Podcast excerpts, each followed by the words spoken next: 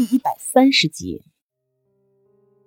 想象着袁依依在外面又红了脸，大块头就忍不住勾起苦涩的嘴角。只是现在自己的这个样子，万万是不能被他看到的，哪怕只有短短的几个小时、几分钟、几秒钟，他都希望在以后所有的日子里，他的回忆里，自己是能给他带来快乐的那个人。而不是让他伤心欲绝、疲惫不堪的人。握着手中药瓶的手不自觉地开始用力。现在的他是恨透了这个表面强装的自己，因为他心知肚明，自己这个样子是根本保护不了自己爱的人的，无论是谁。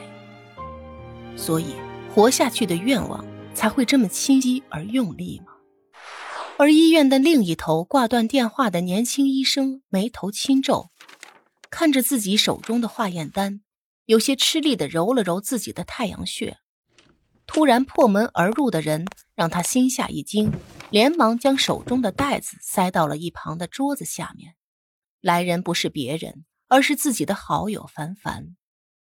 但是看此时凡凡的脸色，好像是有什么要不得的重大事件一般，上来就居高临下的看着他，缓缓开口问道：“你？”是不是呃，有什么事瞒着我呀？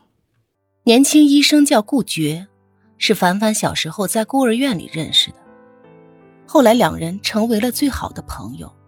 但是后来他因为被一对教授夫妇领养，从此人生开始发生翻天覆地的变化。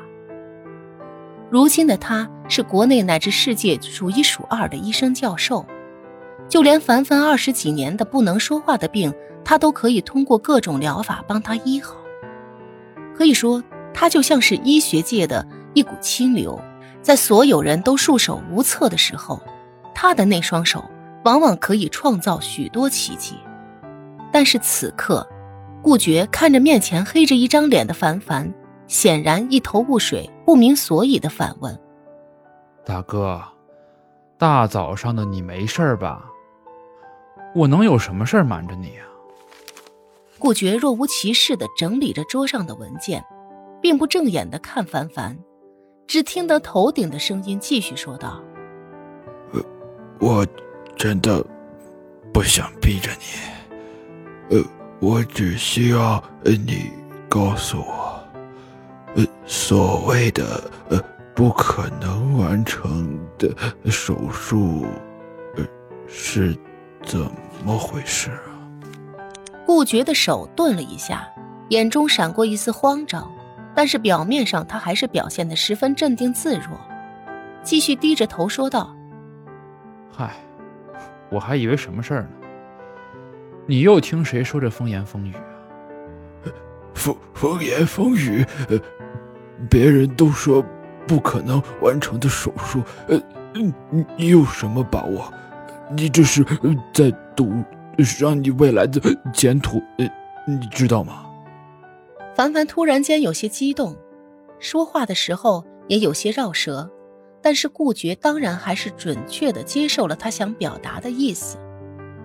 正如你说的，我是赌上我所有的前途去做这件事儿，那我就是已经做了最坏的打算。无论怎么说。我既然已经下定决心，我就不会轻易改变了。